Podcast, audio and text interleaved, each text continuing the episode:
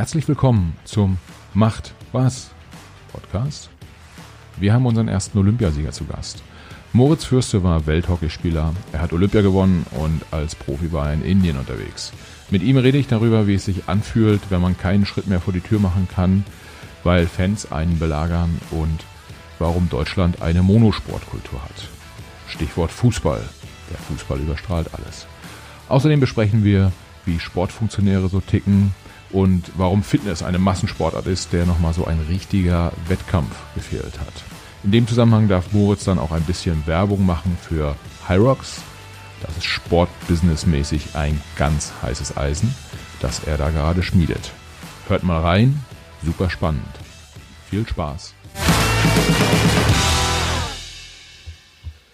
Ja, herzlich willkommen zum Macht was Podcast Moritz Fürste.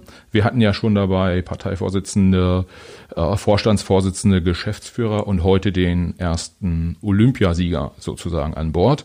Aber bevor ich so viel darüber rede, Mo, erzähl du doch mal, wer bist du und was machst du oder was hast du gemacht bisher? Uh, Vielleicht nicht die komplette Lebensgeschichte direkt, da gehen wir gleich nochmal drauf ein, aber äh, so ein paar Eckdaten für die Leute, die dich nicht kennen. Ja, vielen Dank erstmal für die Einladung ähm, hier in deinem Podcast. Ich, äh, mein Name ist Moritz Fürste, das ist schon mal richtig. Ähm, ich habe eigentlich den größeren Teil meines Lebens äh, Hockey gespielt. Äh, also ähm, ja, professionell stimmt nicht, weil das ja in den, in den Randsportarten nicht wirklich offiziell Profitum ist, weil Profitum ja doch noch immer vor allen Dingen über das Finanzielle definiert ist. Und da das nicht äh, in der Form präsent ist in unserem Sport, ist es kein Profitum, aber der Aufwand ist sicherlich mit Profisport zu vergleichen. Äh, ich habe von 2005 bis 2016 für die deutsche Nationalmannschaft gespielt und ähm, weitestgehend in Hamburg in meinem Heimatverein mit einem kleinen Auslandsaufenthalt in Spanien und, und Indien. Ähm, ja, das war eigentlich so meine erste Karriere, die dann aber mit 32 abgeschlossen war. Und parallel hatte ich äh, studiert und ähm, auch ein duales Studium gemacht, also auch ein bisschen Praxiserfahrung schon gesammelt, aber auch so mir ein relativ großes Netzwerk aufgebaut. Das war immer schon ein, ein Ziel und ein Treiber von mir auch in der Sportzeit. Und ich fand es immer sehr spannend, äh, viele verschiedene spannende Leute aus den verschiedensten Bereichen kennenzulernen. Und daraus ist dann, um da diese Geschichte abzukürzen, ähm, äh, die Unternehmensgründung mit zwei Geschäftspartnern 2017 entstanden, Absolute Sports äh, hier in Hamburg und wir haben dann uns einem neuen, neuartigen Fitnesskonzept äh, gewidmet, was High Rocks heißt und das wir jetzt auf der ganzen Welt ja, äh, veranstalten und umsetzen. Ähm, das ist jetzt sozusagen die zweite vollwertige Karriere nach der ersten. Äh, nebenbei bemerkt habe ich zwei kleine Töchter und ja, mein Lebensmittelpunkt immer schon hier in Hamburg gehabt und das wird auch, glaube ich, erstmal noch mal so bleiben. Ja, sehr, sehr cool. Für äh, die, die Hörer, die im Bereich Hockey vielleicht nicht ganz so ähm, ja, dem nicht, dem nicht ganz so intensiv folgen. Wenn man jetzt deine Sportkarriere sich anschaut, dann könnte man schon sagen, du bist da ja, irgendwie mit anderen Sportlern verglichen, tendenziell auch in einer Liga mit, keine Ahnung, beim Fußball einem Bastian Schweinsteiger oder einem Wladimir Klitschko im Boxen oder einer Franziska vom Almsieg im, im Schwimmen, so was so die Erfolge angeht generell. Ja, ähm, wenn man jetzt Erfolge vergleicht, äh, ja, dann sind die knapp an meinen dran. Nein. Nein, also das ist, äh, das ist ja immer sehr hinkend, äh, die Sportarten da zu ja. vergleichen. Aber äh, nein, wir haben zehn, es ist Mannschaftssport, wir hatten zehn unglaubliche Jahre und äh, zwischen 2006 und 2016 und äh, da muss man schon äh, sehr dankbar sein, in so tollen Mannschaften gespielt zu haben. Dankbarkeit ist ein, ist ein gutes Stichwort. Ähm, ich würde ganz gern eingehen auf, auf Sport in der Gesellschaft auch äh, später noch, aber äh, was ja schon so ein bisschen durchklingt, ist diese Unterscheidung zwischen, zwischen Amateur- und Profisport. Magst du kurz mal sagen, was, ähm, äh, was diese Unterscheidung für dich bedeutet hat im Laufe der Karriere? Äh, kurz gegriffen, ich musste genauso viel investieren, äh, aber habe deutlich weniger Geld dafür bekommen? Äh, oder hat das eigentlich so gar keine Rolle für dich gespielt und du hast gesagt, es ist mir egal, ob die anderen jetzt Profis sind in den anderen Sportarten, ich mache das so, wie ich hier, äh, wie die Bedingungen halt sind und ich habe Spaß dabei? Nein, das ist erstmal ein selbst sozusagen entschiedener Weg. Also ich suche mir die Sportart ja selber aus und wenn das in der Jugend, das ist auch ganz wichtig, dass es keine Rolle spielt, aber wenn das in der Kindheit schon eine Rolle spielen würde, dass jeder dann nur äh, sozusagen nach materiellem Objektiven geht, dann würde es auch schief gehen. Ähm, also da geht es schon mal los. Und dann ist die Definition für mich tatsächlich aber so, also der Aufwand ähm, rein vom sportlichen Inhalt her ist sicherlich auf dem Top-Niveau komplett zu vergleichen. Also ein Nationalspieler im Hockey oder auch im Rudern oder in anderen Sportarten investiert sicherlich mindestens mal genauso viel in seinen Sport, wie das ähm, ein Profi im, in anderen, also in den Profisportarten tut. Das jetzt Fußball ist oder Formel 1 oder auch Tennis und Golf, da wo man wirklich als sehr, sehr guter Spieler oder Sportler sehr viel Geld verdienen kann. Aber es sind zwei Komponenten, die eben nicht dabei sind. Und das eine ist das Finanzielle und das andere ist ähm, das Mediale. Und diese beiden, ähm, diese beiden Punkte oder, oder Attribute, die, die bedingen sich, äh, sind aber sehr im Widerspruch zueinander. Also, was ich damit meine, ist, das ist nicht beides auf der Plusseite, so sehe ich das zumindest, sondern das ist ähm, sowohl als auch. Also das Finanzielle, was der Profisportler ähm, mehr bekommt, ist sicherlich toll für ihn, für seine Karriere, ähm, für sein Leben. Ähm, aber was er aufgibt an der Stelle Privatleben und ähm, ja, wie Medienrummel um seine Person, um seine Familie, äh, was man da auch über sich selber dann in der Presse lesen muss, wenn man zu Boulevardthemen wird und so weiter.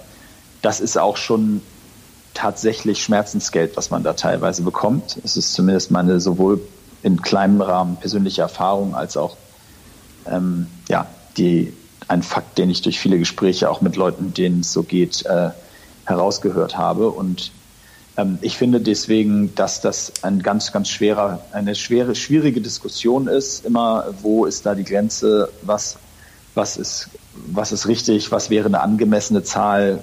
ich mag auch diese Diskussion nicht von wegen überbezahlt.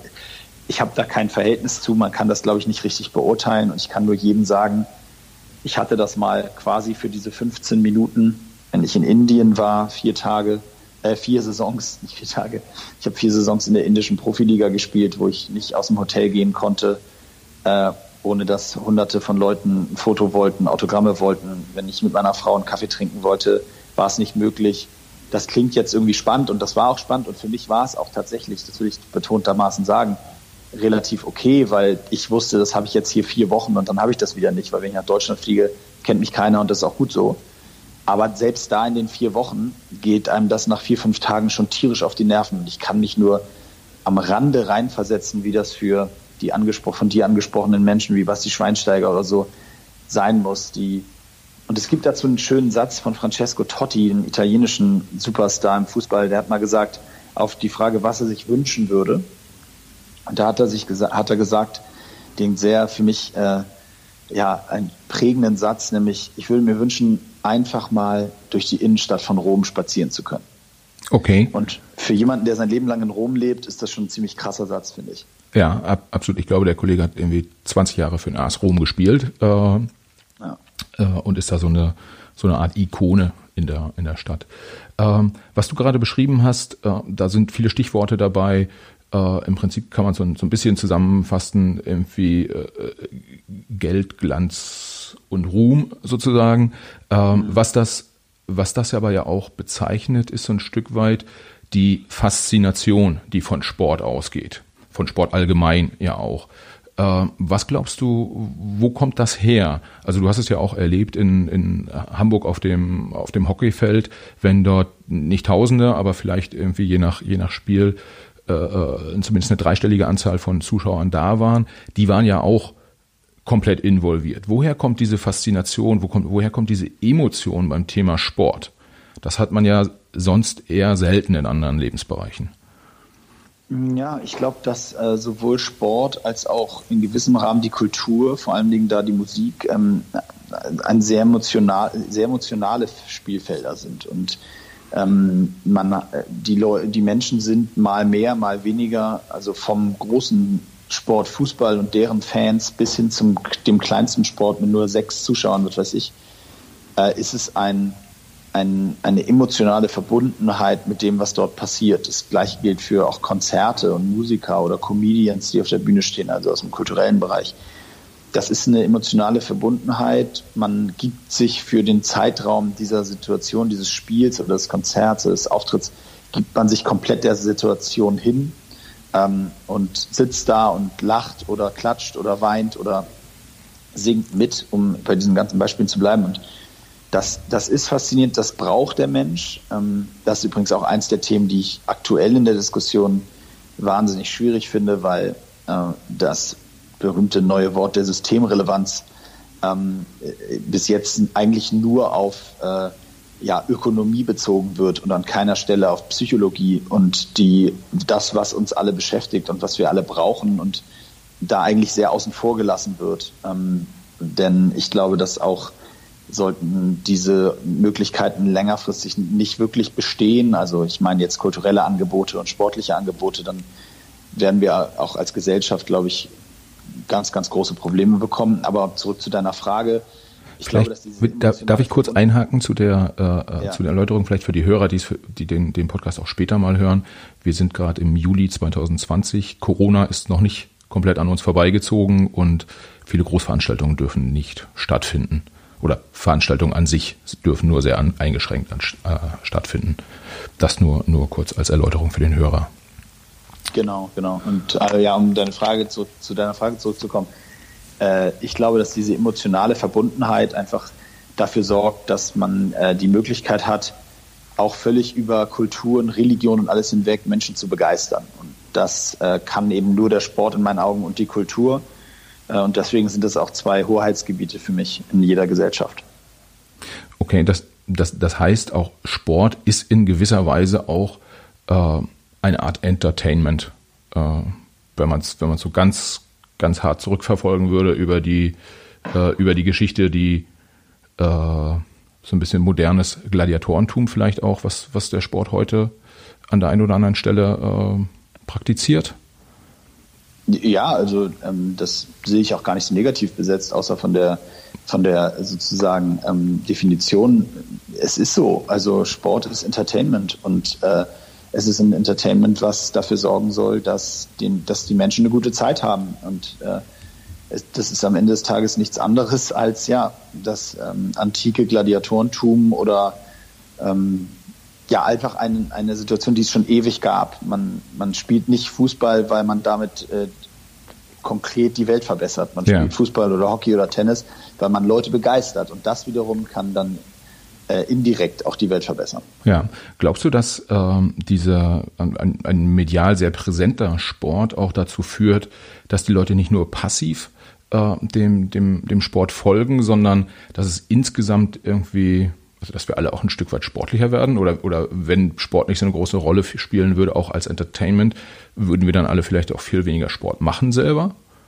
Ähm ich glaube ich glaub schon, dass diese Vorbildfunktion, also dieses, wenn ich jemanden im Sport sehe und mir das gefällt, also im Fernsehen sehe und mir das gefällt, dass ich dann, äh, dass ich dann, dass dann grundsätzlich ein größeres Interesse dafür da ist, gegebenenfalls auch mal Sport auszuprobieren. Ich glaube, dass auch gerade in Zeiten von Social Media das ganze Thema Influencer äh, und Leute, die eben viel Sport machen, denen da gefolgt wird, Fitness machen.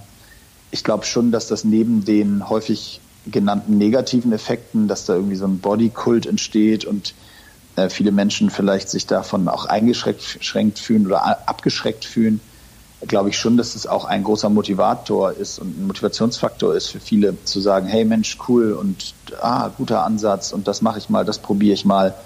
Äh, und das zeigen eigentlich auch die Zahlen, wenn man sich anschaut, wie viele Menschen nach einer Fußball-WM, wie viele Kids dann mit Fußball anfangen oder nach einer Handball-WM, wie viele Kids dann auf einmal in eine Handballhalle rennen. Ähm, das war eigentlich schon immer so und, und das ist ja eigentlich Beleg dafür. Hm. Dann ist es ja eigentlich auch durchaus wichtig, dass wir ähm, sportlich nicht, nicht so ein Stück weit in der Monokultur äh, überspitzt formuliert, auch, auch medial unterwegs sind, sondern dass wir vielleicht auch ein bisschen mehr Vielfalt in der in der Wahrnehmung von, von Sportarten haben? Oder äh, siehst du das anders? Sagst, man könnte ja auch sagen, naja, irgendwie, äh, es gibt da so die eine oder andere große Sportart und ganz viele kleine. Und wenn jetzt im Fernsehen irgendwie, wenn, wenn halt keiner Skilanglauf sehen will, dann ist es halt nicht so präsent, ist auch nicht so schlimm.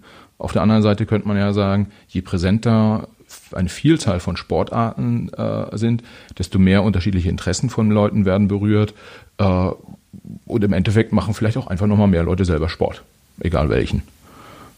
Ja, das ist natürlich eine These, das, die kann ich weder belegen noch, noch ähm, äh, wie sagt man, verneinen.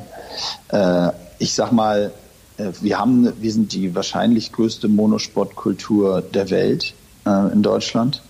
Das klingt jetzt erstmal so, wenn man das hört, dass man sagt, hä, aber wenn man sich anschaut, dass in allen den Commonwealth-Ländern zum Beispiel Rugby, Cricket und solche Sportarten eine Riesenrolle spielen, wenn man sich anschaut, dass ähm, in, selbst in Brasilien das Thema Beachvolleyball fast ein Heiligtum noch nebenbei in Anführungsstrichen ist, wobei der Fußball da eher Religion ist als, als ähm, ja, irgendwo anders. Aber also in fast allen anderen, in, selbst in Argentinien, Argentinien ist ähm, während Lionel Messis Hochzeit dreimal eine Hockeyspielerin, äh, Sportlerin des Jahres geworden vor Leo Messi.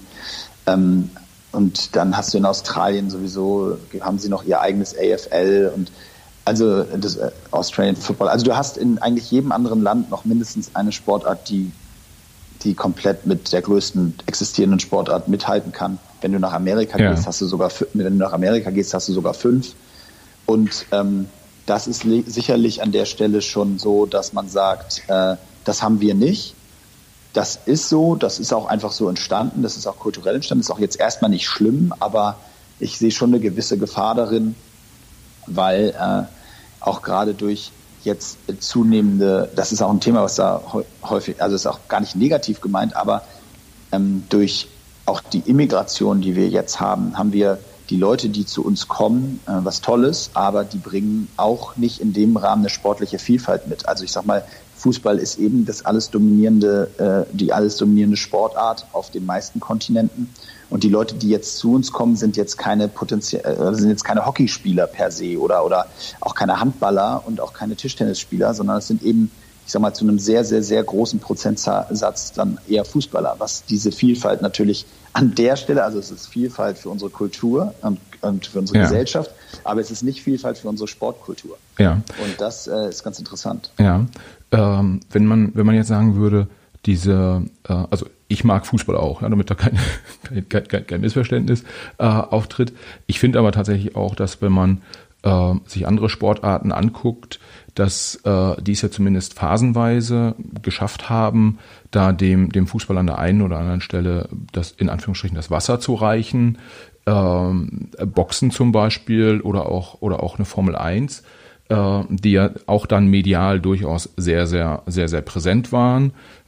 Jetzt kann nicht jeder äh, äh Junge oder jedes Mädchen in Deutschland anfangen, den Formel 1-Wagen zu, äh, zu fahren. Äh, Boxen ist da schon, schon ein bisschen einfacher äh, hängt das vielleicht auch ein Stück weit damit zusammen, dass die auch ähnlich wie Tennis zum Beispiel es geschafft haben, so eigene Legenden zu, zu produzieren, äh, Persönlichkeiten, wo die, wo die Leute dann draufgeschaut haben und das faszinierend fanden oder äh, haben die in der Vermarktung einfach was ganz anderes gemacht als, als andere, anderen Sportarten? Ja, das, also das Ding ist, dass ich sehe das so, wir sprechen bei allen den Einzelsportarten, die du jetzt angesprochen hast, wie Boxen, Tennis, ähm, Golf und Formel 1. Ähm, da sprechen wir über, wenn du mal Formel 1 nimmst, über vielleicht 20, eher 16, sogar eigentlich eher 10 Leute weltweit. Ja. Das ist für mich kein in dem Sinne vergleichbarer Case. Das ist eigentlich eine Eventsportart. Beim Tennis ist es übrigens ähnlich. Also wenn du mal die breite Masse fragst, nenn mir die aktuell zehn besten Tennisspieler oder nenn mir, sag mir die zehn besten Tennisspieler der Welt ja. aktuell. Ich würde wetten, dass unter 50 Prozent mehr als fünf nennen können. Und ähm, das Gleiche gilt wahrscheinlich auch für Golf und ähm, auch für Boxen. Also das ist, das, wir sprechen da immer von einer Zahl, die zumindest mal noch im zweistelligen Bereich liegt, weltweit ja. gesehen, ja. an Leuten, die wirklich bekannt sind und die und dafür, damit ist es für mich nicht in dem Rahmen eine vergleichbare äh, Sportart, wenn ich jetzt sage, auf dem Level, das würde ich nie mit Fußball vergleichen. Das ist für mich eine Event-Thematik, dass ich am Sonntag, äh, ich weiß nicht, wie viele Rennen es im Jahr gibt, 14 ja, ja. oder also 16 Mal im Jahr äh, mir dann eben so ein Formel-1-Rennen anderthalb Stunden angucke. Das ist aber eher auch die Faszination Motorsport und das, das ist dann an der Stelle für mich nicht in der Form vergleichbar. Und klar kreieren die alle ihre eigenen Helden, aber das machen alle anderen Sportarten auch. Okay. Also okay. Ähm, auch Cricket kreiert seine eigenen Helden, auch, auch, Rugby kreiert seine eigenen Helden und so macht es auch Fußball und Volleyball. Äh, ja, ja. Nur sie sind eben nicht bekannt. Ja, okay. Das heißt aber, der, äh, der Kernunterschied ist quasi, das eine sind, äh, ich sag mal so, Single-Event-bezogene Sportarten, Boxen äh, äh, und Formel 1 zum, zum Beispiel und sowas wie, wie Fußball, das ist eher ein Massenphänomen, was irgendwie äh, eigentlich permanent stattfindet und viel tiefer in der Gesellschaft auch, auch verankert ist. Nicht so entertainmentlastig. Ja, ich weiß nicht, ob das, ja, doch, das geht ja schon auch Richtung Entertainment. Ich meine eher die, für mich definiert es sich eher ein wenig durch die Anzahl sozusagen an Menschen, die da in der Sportart Weltspitze sind. Ja, okay. Und das ist, ähm, ja, das ist, das ist eben in den, in den, in den Einzelsportarten, da, da muss man einen anderen Vergleichshebel ansetzen. Das ist jetzt aber auch nicht allgemeingültige Aussage, das ist einfach nur meine Meinung. Ich glaube, man muss da ein bisschen zwischen Einzelsport und Mannschaftssport unterscheiden, weil ein Einzelsport eben, der ist ja auch immer sehr bedingt davon abhängig, ob man jetzt gerade im eigenen Land, also wie zählt das? wir haben jetzt aktuell ähm, äh, haben wir keinen Top 50 Golfer in der Welt. Trotzdem ist Golf natürlich eine sehr präsente Sportart hier äh, in unserem Land. Ähm, wir haben auch aktuell keinen ähm, Top 50 äh, äh, ja, doch, Tennisspieler haben wir sogar einen, äh, aber zumindest keinen in der Form präsenten und, und äh, so, wir haben nicht mehr den Boris Becker, das wollte ja. ich nicht sagen. Ja. Ähm, und ja, trotzdem ist Tennis irgendwie natürlich eine, eine, eine, bekannte Sportart. Also ich finde den Vergleich da schwierig, weil, weil ganz viele Leute spielen hier zwar Tennis, aber wir, wir sprechen ja an der Stelle vor allen Dingen auch um die Aufmerksamkeit in der Spitze und die haben wir natürlich vor allen Dingen im Fußball äh, in unserem Land ganz extrem. Ja, und wahrscheinlich kann man auch durchaus sagen, dass ähm, viele Sportarten tatsächlich eine hohe Aufmerksamkeit im sozusagen in der Aktiv Aktivität der Leute haben. Also die Leute sind sehr aktiv, die fahren Rad, äh, ja. Äh, die machen Fitness, äh, die, die, die spielen Tennis, Golf, was, was auch immer. Äh, Im Zweifel spielen sie auch Handball oder, oder äh, Volleyball.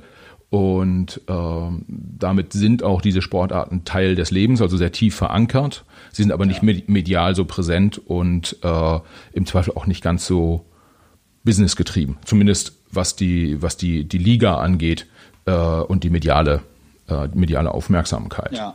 Ja, absolut. Äh, ein Thema, was, was ich gerne mit dir besprechen wollen würde noch, äh, bezieht sich auch dann sehr stark auf die, auf die olympischen äh, Sportarten, von denen ja viele auch zu den letztgenannten äh, gehören. Und ähm, das, was jetzt äh, im Sommer 2020 vielen Leuten präsent ist, ist ja die Verschiebung von äh, Tokio 2020 auf 2021. Jetzt wärst du selber nicht mehr in Tokio gewesen, also zumindest nicht als aktiver äh, Hockeyspieler, vielleicht äh, mit, mit High Rocks in irgendeiner Form. Äh, aber du bist ja noch ganz dicht dran. Was ich mich gefragt habe in dem äh, in den letzten Wochen, was bedeutet das eigentlich für die für die Sportler? Also auf der einen Seite für das sportliche Projekt und auf der anderen Seite aber auch, wer trifft eigentlich solche Entscheidungen und äh, äh, wann, wann äh, werden die kommuniziert, gerade bei denen, die es dann im Kern betrifft, die, die Sportler? Äh, du meinst die Verschiebung an sich? Ja, die, ähm, ja also ich, ich habe das auch äh, damals schon kommentiert und ähm, ich habe da eigentlich eine relativ klare Meinung. Ich glaube, dass man sich nicht den, nicht den Fehler machen sollte, zu Hause von der Corona-Couch ähm, zu sagen, dass wie, man, wie das der Umgang mit der Verschiebung äh, richtig oder falsch gelaufen ist und ob man das hätte früher und anders machen können. Ich glaube, dass man sich klar machen muss, dass es ein unglaublich komplexes Thema ist. Wir sprechen um 27 oder 28 Weltmeisterschaften gleichzeitig. Also von 28 Einzelverbänden gleichzeitig eine Weltmeisterschaft. Das sind die Olympischen Spiele. Also ja. das, find, das findet Fußball statt in der gleichen Form wie eine WM stattfindet und wie gesagt noch 27 andere Sportarten.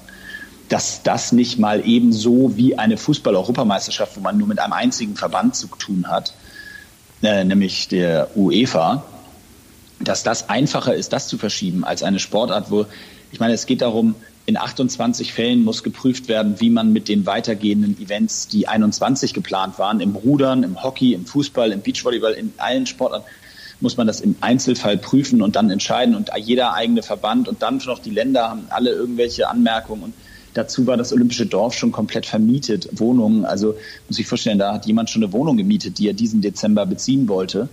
Und dem muss auch erstmal gesagt werden, dass er jetzt ein Jahr später erst seine Wohnung kriegt. Äh, der hat vielleicht seine alte schon verkauft und also da spielen so viele Facetten eine Rolle, die man sich einfach nicht vorstellen kann. Und ich, ich mir auch nicht. Ich, ich habe auch keine Ahnung, vielleicht liege ich auch falsch und das ist ganz simpel. Und ich sehe das, ich bin da falsch gewickelt, aber ähm, ich glaube, ich maße mir nicht an, darüber ein Urteil zu fällen. Ich glaube, dass die Entscheidung, es zu verlegen, richtig war. Ähm, dass, ob das jetzt hätte drei Wochen früher oder später, muss man auch sagen, sehe ich auch so, habe ich auch viele Sportler nicht verstanden, die es kritisiert haben. Äh, das macht doch keinen Unterschied. Äh, der, die haben alles versucht, man hat dort alles versucht, das irgendwie vielleicht noch stattfinden lassen zu können und das bis zum letzten Moment geprüft. Und dann wurde es vernünftigerweise verschoben. Äh, so, also ich, wo, wo ist das Problem? Ja. Ich, ich habe das nicht so richtig verstanden. Ähm, die ehrlicherweise gemeint habe ich äh, gerade gar nicht die ähm, Komplexität der, oder anders gesagt, die Komplexität der Entscheidung ist, ist wahrscheinlich jedem, der so ein bisschen drüber nachdenkt, durchaus, durchaus klar. Mhm. Und gerade in den letzten Monaten mussten ja viele Entscheidungen getroffen werden im Zusammenhang mit Corona, die, die hochkomplex waren und einen sehr, sehr starken Impact hatten äh, auf, auf alle Lebensbereiche. Deshalb glaube ich, ein Punkt, den man den Funktionären da, äh, äh, selbst wenn man ihnen kritisch gegenüber eingestellt ist, auf jeden Fall abnimmt, ist, dass die sich da intensiv äh, Gedanken drüber gemacht haben.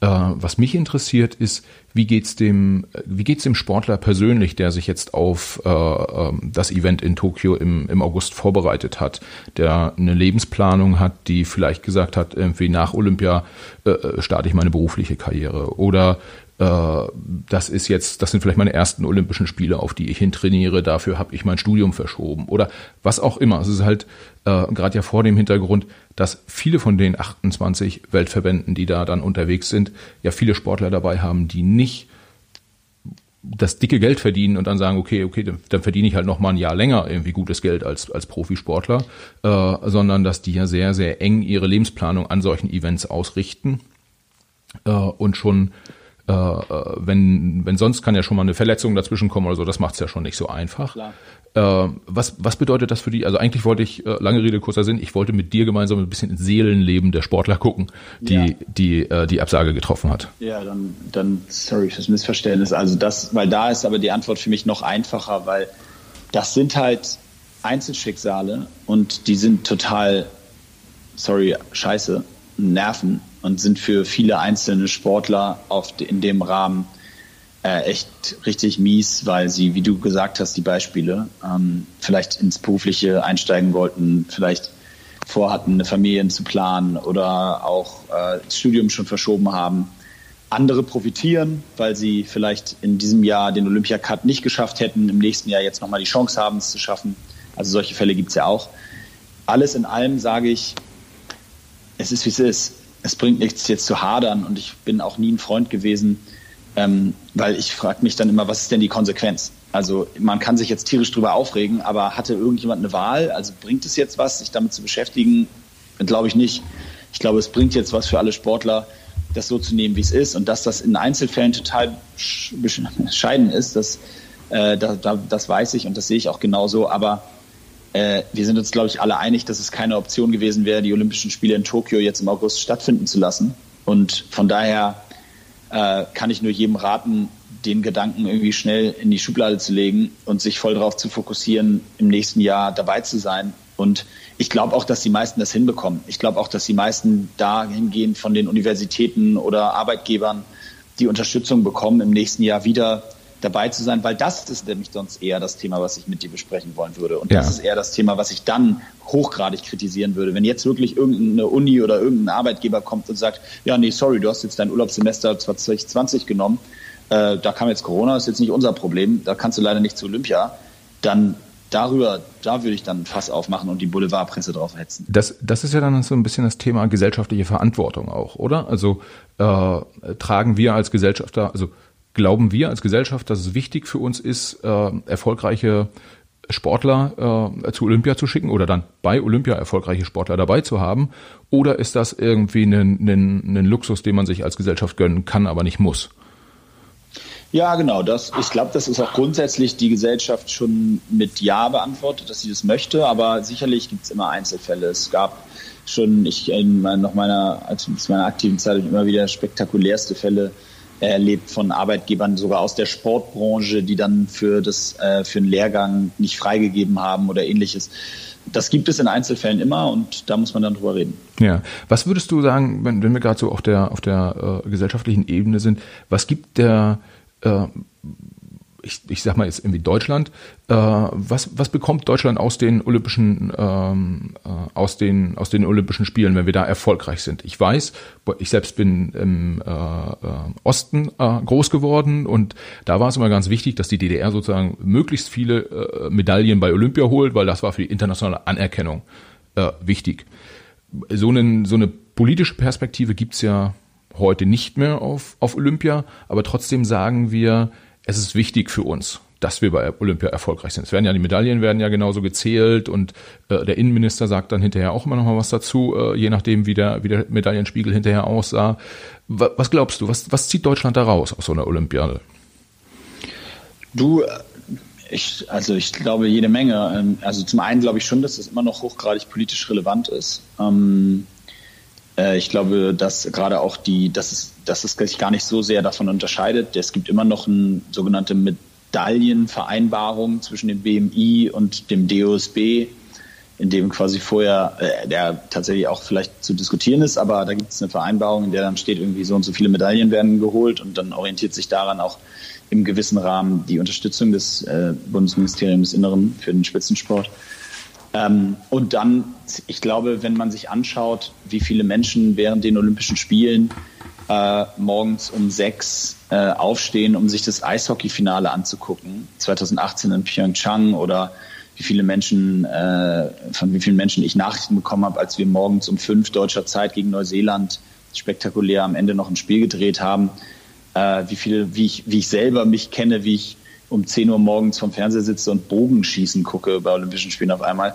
Ich glaube, dass, äh, dass diese ganzen Beispiele und auch die Quoten und Zuschauerzahlen bei Olympischen Spielen für alle möglichen Sportarten beweisen, dass ähm, die Olympischen Spiele ein ganz wichtiger Bestandteil von genau dem sind, was wir vorher besprochen haben, nämlich die Vielfalt doch nochmal auf den Radar zu bringen. Und auch wenn es nur alle vier oder zwei Jahre ist, dafür zu sorgen, dass äh, wir ganz viele andere Sportarten und Sportler im Zentrum der Diskussion haben und viele neue Geschichten hören, die wir vorher noch nicht gehört haben und die, wo wir vielleicht auch es langsam leid sind, die immer gleichen Antworten zu bekommen, was ich übrigens dem Profisport, in dem Sinne dem Fußball zum Beispiel überhaupt nicht zum Vorwurf mache, weil wenn man sich anguckt, wie die Medienarbeit im Profifußball läuft, dann kann ich nur sagen, wenn ich Profifußballer würde, würde ich, würde ich die exakt gleichgestanzten Antworten nach dem Spiel geben, weil ansonsten wird alles, was ich sage, äh, gegen mich verwendet.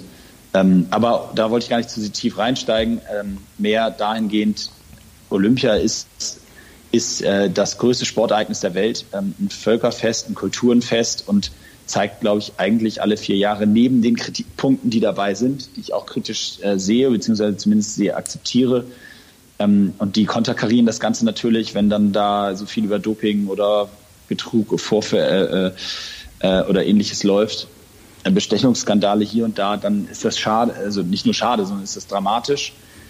Ähm, aber es kann für mich nicht darüber hinwegtäuschen, welche, ja, welchen Impact Olympische Spiele für, für die ganze Welt haben können. Ja, ja, okay.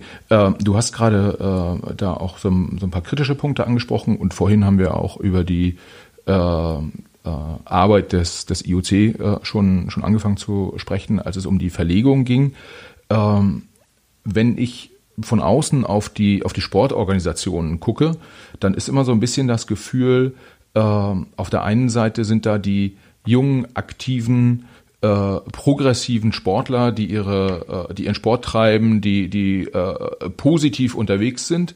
Äh, und dann, egal in welcher Sportart, dann guckt man so auf die Tribüne und äh, dann ist es so dieses äh, äh, typische Bild vom alten weißen Mann sozusagen, der, der da sitzt äh, und der im Zweifel auch die Macht sozusagen in Händen hält und der darüber entscheidet, äh, was die, die äh, jungen Leute ja äh, häufig in dem Fall äh, da unten auf dem auf dem Spielfeld oder in der in der Halle, wie die sich zu verhalten haben.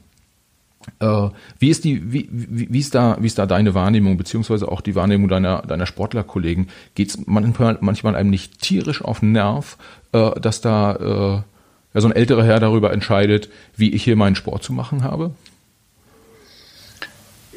Naja, also also ja, es gab auch zu meiner aktiven Zeit definitiv Phasen, wo uns die Funktionäre auf die Nerven gingen, wo wir gesagt haben, mein Gott, äh, das hatte aber eher dann so mit Sachen zu tun. Es gab tatsächlich bei Weltmeisterschaften teilweise VIP-Zelte, wo die, die, Spieler keinen Zugang hatten, ähm, nur die Funktionäre, wo man sich dann so gefragt hat, okay, ähm, was ist denn jetzt eigentlich hier eigentlich Kern der Geschichte? Ist es hier eigentlich ein Funktionärstreffen und wir bespaßen euch zwischendurch oder also da, da sind so Sachen dabei, die fanden wir schon super schwierig, dann haben wir auch lautstark uns drüber aufgeregt und lustig gemacht. Aber man muss ja auch auf der anderen Seite sagen, es ist ja, wie du sagst, die dynamischen und vielleicht progressiven jungen Sportler, die sind ja die, die Sport machen und die wollen ja nicht am Rand sitzen und jetzt mal unabhängig davon, ob sie einen Anzug tragen oder nicht, die meisten davon sind eben gar nicht bereit, sich mit so einer Verbandsarbeit zu beschäftigen. Und ich glaube, dass Verbandsarbeit grundsätzlich nicht unwichtig ist. Also grundsätzlich dafür zu sorgen, dass das ganze Sport auch einen Rahmen hat, ja. in dem er sich bewegt und da auch für die Organisationen rund um den ganzen Sport zu sorgen. Ich glaube, dass es jetzt auch erstmal nicht unwichtig ist. Würde ich mir wünschen, dass da vielleicht auch mehr Progressivität, jüngere Leute reinkommen? Ja. Weiß ich, warum es nicht so ist? Auch ja, weil erstens sich natürlich eine viel, viel kleinere Anzahl an solcher Menschen da um solche Posten bewirbt. Äh, und ich unterstelle jetzt auch nicht jedem Funktionär in jedem Sport erstmal grundsätzlich was Schlechtes. Also ich glaube, es auch viele gibt, die tolle Verbandsarbeit leisten oder Vereinsarbeit leisten und da mit großem Engagement versuchen, wirklich was zu erreichen. Nur wie eben gesagt, die schwarzen Schafe und die, die das eben nicht machen und dann doch irgendwie zur Selbstbereicherung tun, die konterkarieren das ganze Thema und das macht es natürlich schwer, äh, dann dagegen sozusagen Argumente zu finden. Aber äh, grundsätzlich ist Verbandsarbeit jetzt auch keine schlechte Arbeit. Ja, ja. Ich vermute, du hättest, hast jetzt auch kein äh, äh, Patentrezept sozusagen, wie man die da die Guten von den Schlechten äh, per se mal mal trennt. Äh, also ich habe keins, deshalb die die Frage. Ja, es, ich, ich glaube, also ich habe natürlich kein Patentrezept, aber ich würde mir schon wünschen, dass äh, es konsequenter durchgegriffen wird in den Fällen, in denen das einfach, in denen so, solche Geschichten wie äh, die Skandale, die wir uns IOC oder um die FIFA gehört haben, ähm, ich würde mir schon wünschen, dass da einfach härter durchgegriffen wird, weil nur über solche Abschreckungsmaßnahmen, glaube ich, kann es mittelfristig geschehen, dass Leute, dass das eben nicht mehr in der Häufigkeit vorkommt, wie es anscheinend vorkommt. Ich kenne da ja auch nur Presseberichte. Aber wenn man dann hört, dass was da teilweise bei so einer FIFA-Fußball-WM äh, passiert äh, an Korruption, dann frage ich mich schon, was ist eigentlich aus denen allen geworden? Ja, ja.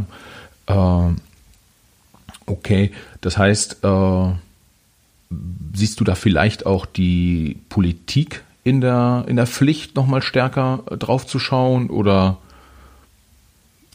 können die da auch nichts ändern? Ja, das, das kann ich nicht so richtig beurteilen. Also grundsätzlich kann die Politik meistens nicht so viel ändern, zumindest nicht so schnell. Ähm, aber am Ende des Tages sind das sicherlich auch Vehikel, ähm, kann ich mir schon vorstellen, dass der ein oder andere sich da unter Druck gesetzt fühlen kann. Ja, ja. Okay. Wollen wir vielleicht nochmal äh, einen Schritt machen in Richtung ähm, äh, Moritz Fürste äh, Selbstsportler und Moritz Fürste auch, auch Sportunternehmer? Ja. Ja. Äh, da gibt's noch das eine oder andere Spannende, was ich gern mit den Hörern äh, teilen möchte. Vielleicht kurz, du, du hast ja eine lange Karriere äh, äh, gehabt und auch sehr erfolgreich. Was hast du damit rübergenommen in deine Unternehmerkarriere, die du äh, die du jetzt gestartet hast. Kannst du das schon sagen oder? Äh? Ja. Ja, auf jeden Fall. Also ich habe ganz viel mitgenommen. Ich habe vor allen Dingen tatsächlich Sachen mitgenommen wie ähm, Feedback-Kultur. Das ist so das, was ich immer als erstes sage. nirgendwo lernst du auf eine härtere Schule direkteres Feedback als im Mannschaftssport, glaube ja. ich, oder im Sport allgemein wahrscheinlich, aber vor allem auch im Mannschaftssport. Wenn du elf bist und du spielst einen Fehlpass, dann hörst du dir von der Seite und von deinen Mitspielern, von Eltern und Trainer an, dass das scheiße war, dass du einen Fehlpass gespielt hast und dann musst du mit klarkommen und dann kannst du sauer drüber sein und wenn du dann zu Hause bist und drüber nachdenkst, merkst du, ja, ja, war halt scheiße. Und das merke ich im Unternehmen, habe ich das ganz früh gemerkt, dass ähm, Leute, die aus dem Sport kommen, ganz anderen Bezug zu Feedback haben. Ja. Ähm, der Art und Weise damit umzugehen. Das heißt, Sie äh, können einerseits Feedback anders verarbeiten, das, was Sie bekommen. Sie geben aber auch andererseits Feedback. Also das, was ich jetzt mal als, als junger Typ auf dem Fußballplatz erlebt habe an Feedback und ich war wirklich nicht gut, deshalb habe ich auch wirklich viel Feedback bekommen, äh, was nicht so positiv war. Äh, ich könnte es jetzt nicht eins zu eins so in der Firma kommunizieren. Äh, das, das wird nicht so richtig gut ankommen. Das heißt, äh, Feedback-Kultur vom Sport ins Unternehmen übertragen heißt auf der einen Seite dann für dich mit dem Feedback gut umgehen und konstruktiv umgehen zu können. Äh, das Feedback geben ist aber dann doch ein Tick anders als auf dem Feld. Ja und nein. Also ich glaube, das, ein Feedback ist immer angemessen der Situation und im Sport ist es sehr emotional und sehr situativ und wenn dann ein Fehlpass kommt, dann ist es sicherlich eine andere Form der Ansprache, wie wenn man in der Firma äh, eine Excel-Tabelle evaluiert. Also, äh, dass ich da nicht mit äh, einem Schimpfwort laut schreie, das ist ja, glaube ich, selbstverständlich. Und da macht der Ton die Musik. Das ist aber auf dem Sportplatz auch so. Also, wenn du auf dem Sportplatz, wenn ich in der Mannschaft äh, nur mit Schimpfwörtern um mich schmeiße, dann äh, zeigen sie mir auch irgendwann einen Vogel. Aber ich meinte tatsächlich eher die Art und Weise, überhaupt auch mit Kritik umzugehen und sie aufzunehmen und sie zu erkennen als etwas, was einen besser machen soll und nicht was einen runterziehen soll. Ja. Das haben Leute, die aus dem Sport kommen, einfach anders in sich drin. Ja. Das ist zumindest meine Wahrnehmung. Ja, ja. Und äh, wie nutzt du das jetzt bei, bei High Rocks? Naja, was heißt, wie nutze ich das? Ich, äh, ich bin sowieso sehr darauf gepolt. Also es ist einfach angenehm mit den Leuten, wir haben hier weitestgehend Leute, die aus dem Sport kommen, als in so einer Sportfirma, glaube ich, auch relativ normal, aber es ist sehr angenehm und ich weiß, dass ich mit den Leuten, dass ich denen auch sagen kann, nee, pass auf, das gefällt mir nicht, das finde ich, das finde ich, finde ich nicht gut, das, das gefällt mir nicht, das machen wir nochmal.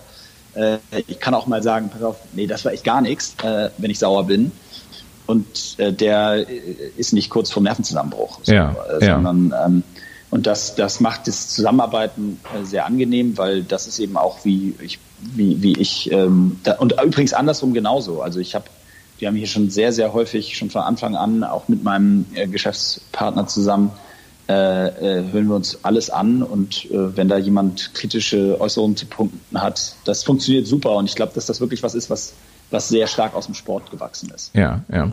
Jetzt an dieser Stelle fragen sich die Hörer wahrscheinlich, was ist eigentlich diese High Rocks, was der, was der Moritz da macht? Ähm, sag doch dazu einfach nochmal ein paar Worte.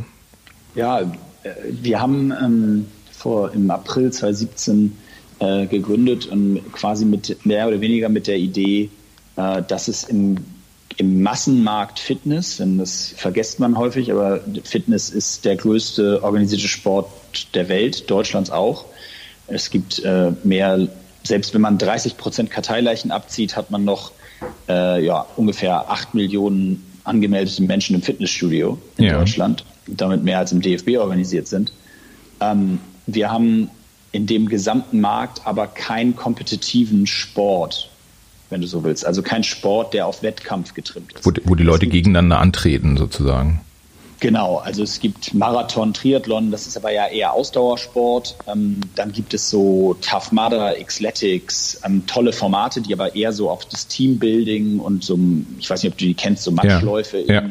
Äh, die so auf Teambuilding, Hindernisläufe, sagt man ja, Obstacle Races, ähm, wo aber häufig auch gar nicht die Zeit gestoppt wird, wo es einfach nur um das Erlebnis geht, zusammen durchzukommen.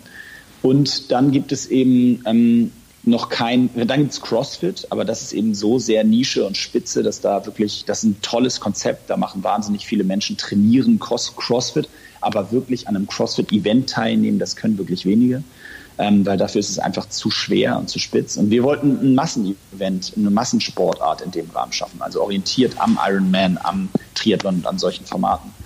Und ich glaube, dass uns das ganz gut gelungen ist. Wir haben also dementsprechend einen Sport entwickelt, der sich zusammensetzt aus einer Mischung aus Laufen, und Fitnessübungen.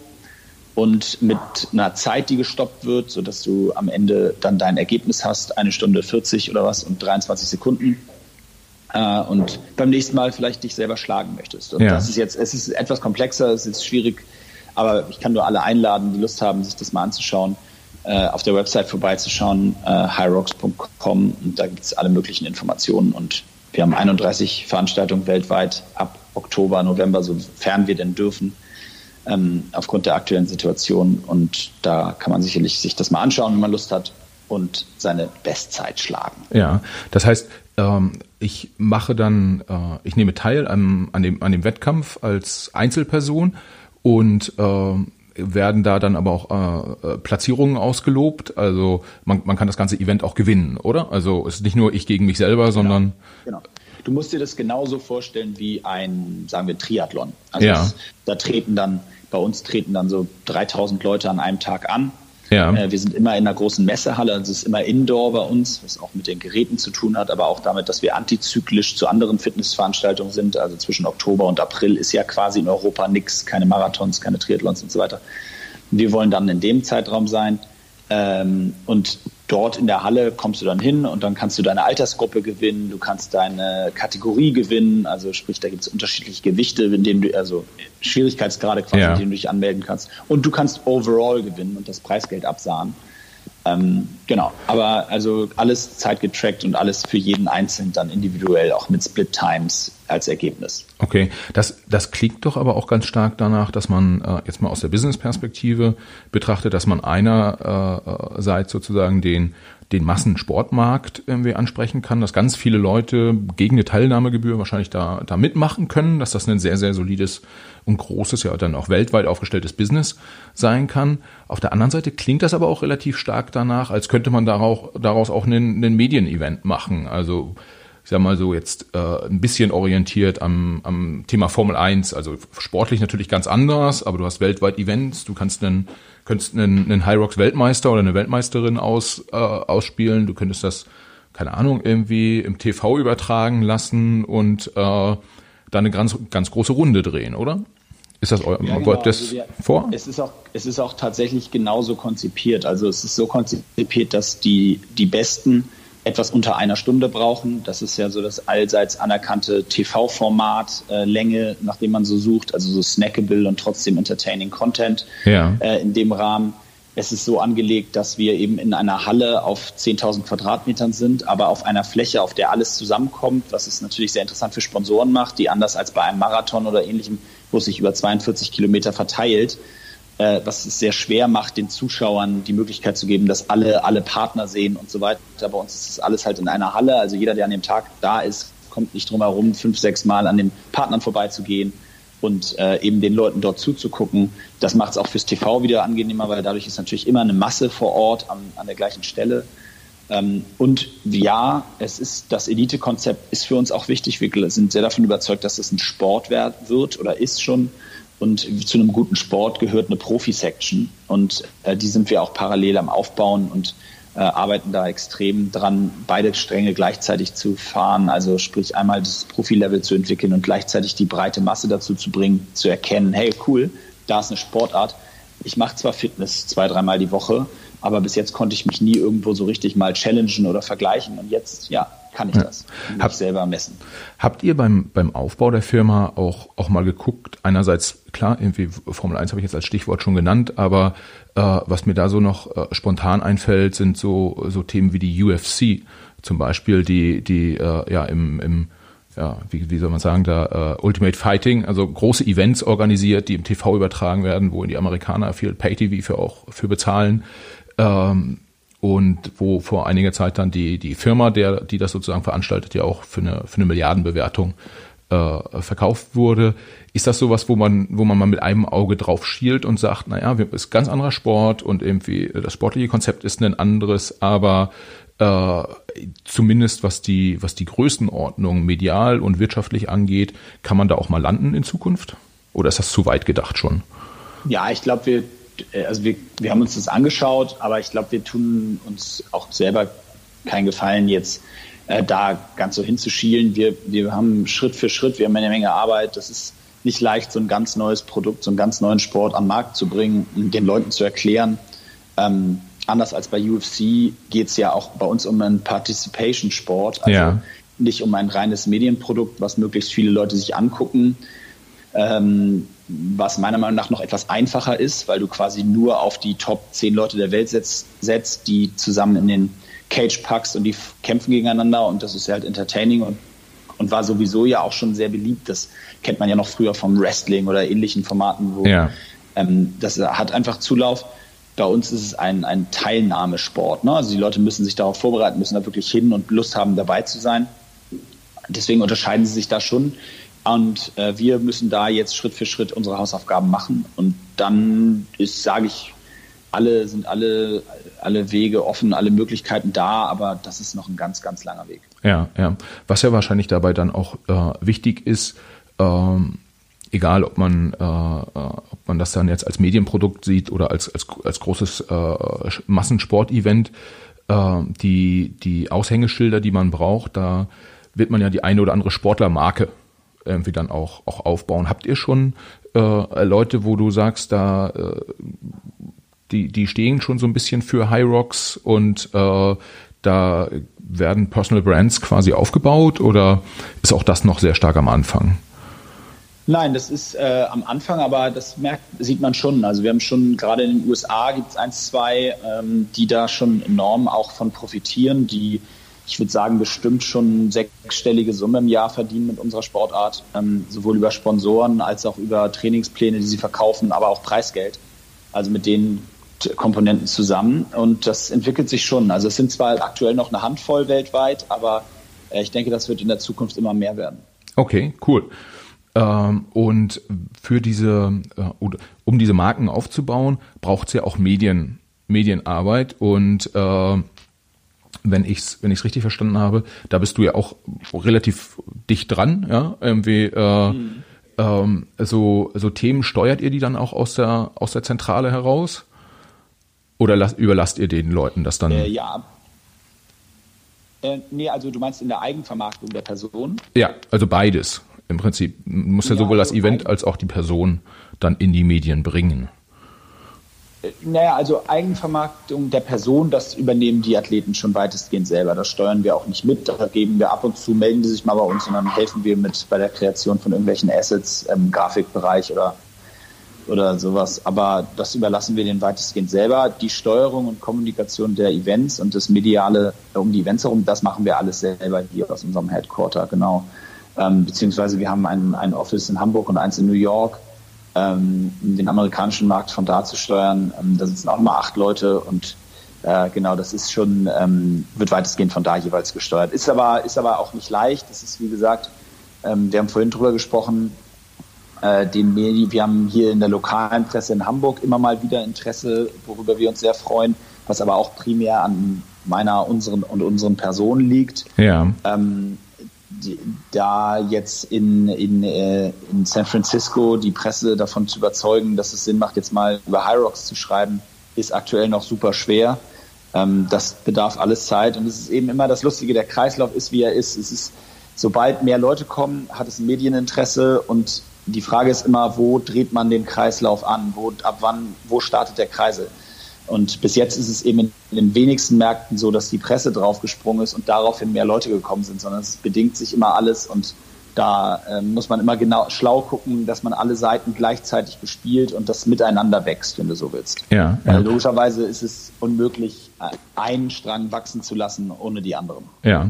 Und hast du Lust auch selbst persönlich nochmal da äh, vorne das, das Gesicht des des, vielleicht nicht des, des Sports, also äh, nicht der, nicht der Profi-Hyrox-Sportler äh, zu sein, aber das Gesicht der Organisation Hyrox äh, äh, zu sein, dich da nach vorne zu stellen und da dann auch in den, in den Medien aufzutauchen weiterhin? Oder sagst du, du hast ja ganz zu Eingang, äh, eingangs gesagt, dass äh, eine öffentliche Aufmerksamkeit ja durchaus auch eine gewisse Belastung sein kann, äh, dass du sagst, na, das lasse ich lieber mal andere machen?